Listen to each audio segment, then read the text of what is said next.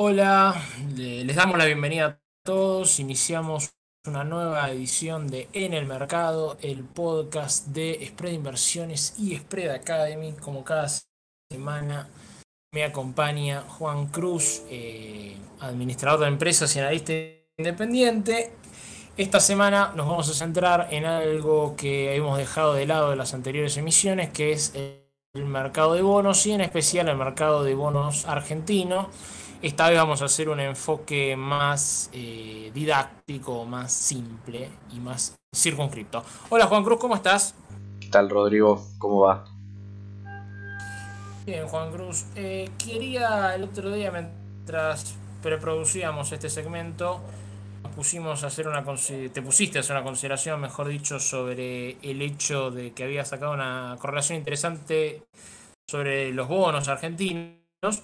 Pero antes quería que introdujeras a nuestro público en algunos conceptos muy escuetos de un poco el proceso de vos, cómo llegás a esta conclusión. Lo primero que preguntaría en un enfoque muy, muy abuelo de pájaro es cómo se analizan los bonos. Un bono, un, bono en particular, ¿cómo se analiza? ¿Qué, habría que tomar como primer elemento para hacer el análisis? Eh, bueno, obviamente podríamos hablar horas, pero bueno, voy a tratar de hacerlo lo más sintético posible.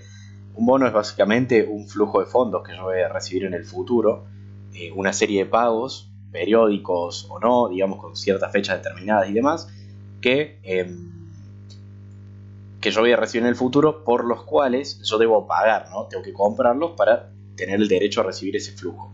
Entonces, cuando uno habla del valor de los bonos y ese tipo de cosas, lo que hace es estimar dependiendo de una tasa, cuánto valdría hoy un precio justo el día de hoy por ese flujo de fondos que voy a recibir en el futuro. ¿no?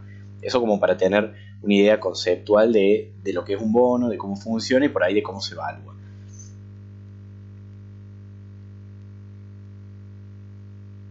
Este, y bueno, a raíz de esto... Perfecto. Y a la hora de...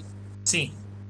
Eh, bueno, iba a decir que a raíz de esto, eh, por las condiciones eh, crediticias del país, del Estado Nacional, digamos, se le suele elaborar lo que se llama una curva target, que es la curva objetivo, que sería el eh, valor de equilibrio, entre comillas, por ponerlo de alguna manera, eh, al que deberían arribar los diferentes bonos. ¿no? Obviamente los bonos entre sí mantienen relaciones, según el, el plazo sobre todo, el plazo de vencimiento. ¿no?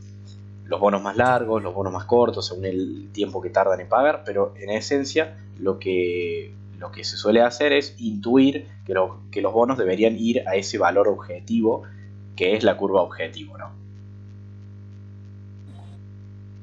Perfecto. Y este, este material, la curva objetivo, es lo que en general se utilizan, eh, digamos, los inversores que especializados en bonos o los que operan en bonos para hacerse una idea general de como venías diciendo, la totalidad de los bonos. Dentro de, esta, por así decirlo, panorama, la, diferencia principal que hay entre los bonos que este, vencen más cortos y los bonos que vencen más largos, que en general es lo que explica el movimiento de la curva, que muchas veces, sobre todo cuando hay momentos, muchas veces de incertidumbre, se dice que la curva de bonos queda invertida porque los valores de los bonos más próximos a veces terminan dando rendimientos más importantes que los bonos más largos. Si tuvieras que explicar este, este fenómeno a un profano, ¿qué le dirías? Bueno, siempre en las finanzas tenemos este, esta idea que es ineludible de los mercados, que a mayor riesgo, mayor rentabilidad. ¿no? Uno no puede ganar mucho si no arriesga mucho. Entonces, eh, siempre hay una correlación entre el riesgo y la rentabilidad. Los bonos de largo plazo normalmente rinden más. ¿Por qué? Porque es mucho más fácil menos riesgoso tratar de predecir el futuro de acá a un año o dos que a 10, ¿no? Entonces por eso, cuando un bono vence, no sé, 5 años, eh, paga más que el que em, vence en uno, ¿no? Porque en esos 5 años pueden pasar mucha mayor cantidad de cosas inesperadas que en el próximo año. Lo mismo cuando hablamos de 10 años, 30 años y demás, ¿no? Cuanto más tiempo, más rendimiento, pero eh, esta curva invertida que vos me decías es cuando la, relación se invierte y los bonos de corto plazo pagan más que los bonos de largo plazo. ¿Esto por qué sería? Porque generalmente el default, ¿no? el riesgo de default se espera o, problemas para pagar o directamente que no se paguen, eh, síntoma de crisis siempre. Entonces, bueno, si los inversores creen que esos bonos corren peligro de ser pagados y pueden ser defaulteados, entonces obviamente van a representar un riesgo mayor que el de largo plazo que tiene menos probabilidad de ser defaulteado porque se espera que esa crisis se solucione. Algo así sería, ¿no? Perfecto, Juan Cruz. Y de las observaciones que vos estabas haciendo de entre la posición de, los bonos, si mal no recuerdo, y el valor objetivo, vos qué estabas viendo en particular en la curva de bonos actual, ahora de Argentina. Bueno, concretamente en la curva de los bonos SER, que son los que ajustan por inflación, eh, antes las curvas, digamos la curva actual y la curva objetivo, que sería el equilibrio, por así decir, estaban alejadas. Eh, y bueno, y esto, esto es normal porque eh, estamos en un país que, digamos, el inversor no tiene confianza a los bonos del Estado, entonces es natural que no esté en su precio de equilibrio producto de las expectativas, los problemas económicos que tenemos y demás, ¿no? Entonces, uno como inversor, esto es similar cuando uno hace una evaluación de una empresa, por ejemplo.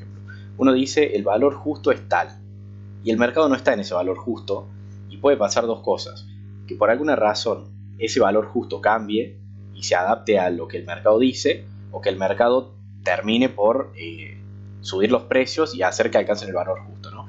En este caso sería, podría pasar que los bonos sean defaulteados y que el mercado tenga razón, o podría pasar que el mercado se arte de esperar ese default o se ponga un poco más optimista y entonces empiece a pagar más y los precios suban. Algo así sería. Entonces, eh, estas curvas que estaban separadas, en la última semana, en la parte de los bonos de corto plazo, se han juntado. O sea que los bonos en el corto plazo están en un precio, en el precio objetivo. Y los bonos largos todavía no. Con lo cual por ahí puede venir la oportunidad. Perfecto, Juan Cruz. Y por último te quiero dejar un dato de color que muchas veces se habla. Siempre se criticó, sobre todo de lo que es el actual oficialismo, eh, la deuda a 100 años pero la deuda a 100 años eh, representa en la totalidad de la deuda emitida del Estado argentino un monto relativamente irrelevante. No, nunca fue el problema urgente la Argentina. ¿Por qué pensás que, que tuvo tanta, tanta crítica la emisión del bono a 100 años si no, no era un problema financiero urgente del país? El hecho de emitirlo a 100 años. Eh, la verdad no, estoy al tanto de las condiciones de emisión de ese bono, pero en general en Latinoamérica eh, tienen poca aceptación ese tipo de bonos. Digamos, digo Latinoamérica porque hace relativamente poco Perú, por ejemplo, sacó un bono así largo, muy largo, y fue como una, novedad.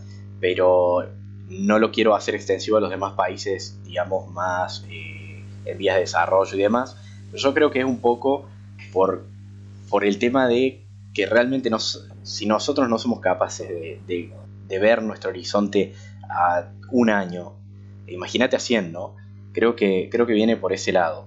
Eh, serían tasas muy altas, probablemente también, porque eh, si, un bono, comparándolo con tasas mundiales, ¿no? tenemos una tasa del bono del tesoro norteamericano de Estados Unidos menos del 2% los bonos argentinos, eh, los soberanos están en torno al 20% en dólares. Entonces, y estamos hablando de bonos que vencen en 5 años, 10 eh, años. Entonces, eh, perdón, 5 no, de 10, el G29, el AL29 vencen en 8, ¿no? Más o menos 8 10 años en adelante. Imagínate uno de 100, ¿no? ¿Cuánta tasa tenés que pagar? Y creo que la verdad no, no sería interesante. También tiene un poco de, de una opinión personal, ¿no? De que no me interesaría un bono tan largo en Argentina. Pero eh, creo que viene por ese lado. Demasiado riesgo, demasiado tiempo.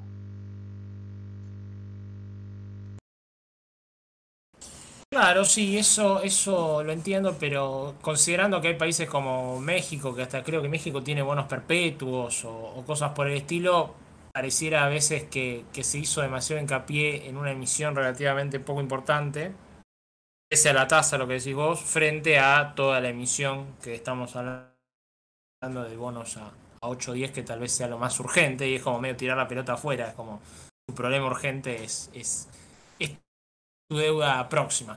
Bueno, Juan Cruz, espero que a todos les haya servido esta introducción o este paneo por los bonos y que les sirva para futuros análisis o que se puedan, los invitamos a que vayan a nuestra, nuestra página Spread Inversiones y conozcan nuestro curso de renta fija. Ahí van a poder ver todo lo que tiene que ver con la tasa interna de retorno, la evaluación, cómo analizar un bono, las condiciones de emisión de un bono, toda la información sobre eh, posibles formas de invertir en bonos. Nosotros en nuestra academia la tenemos. Así que esto es todo por ahora sobre este tema. Te agradezco Juan Cruz tu participación como siempre. Esto ha sido en el mercado, el podcast de Spread Inversiones y Spread Academy. Gracias.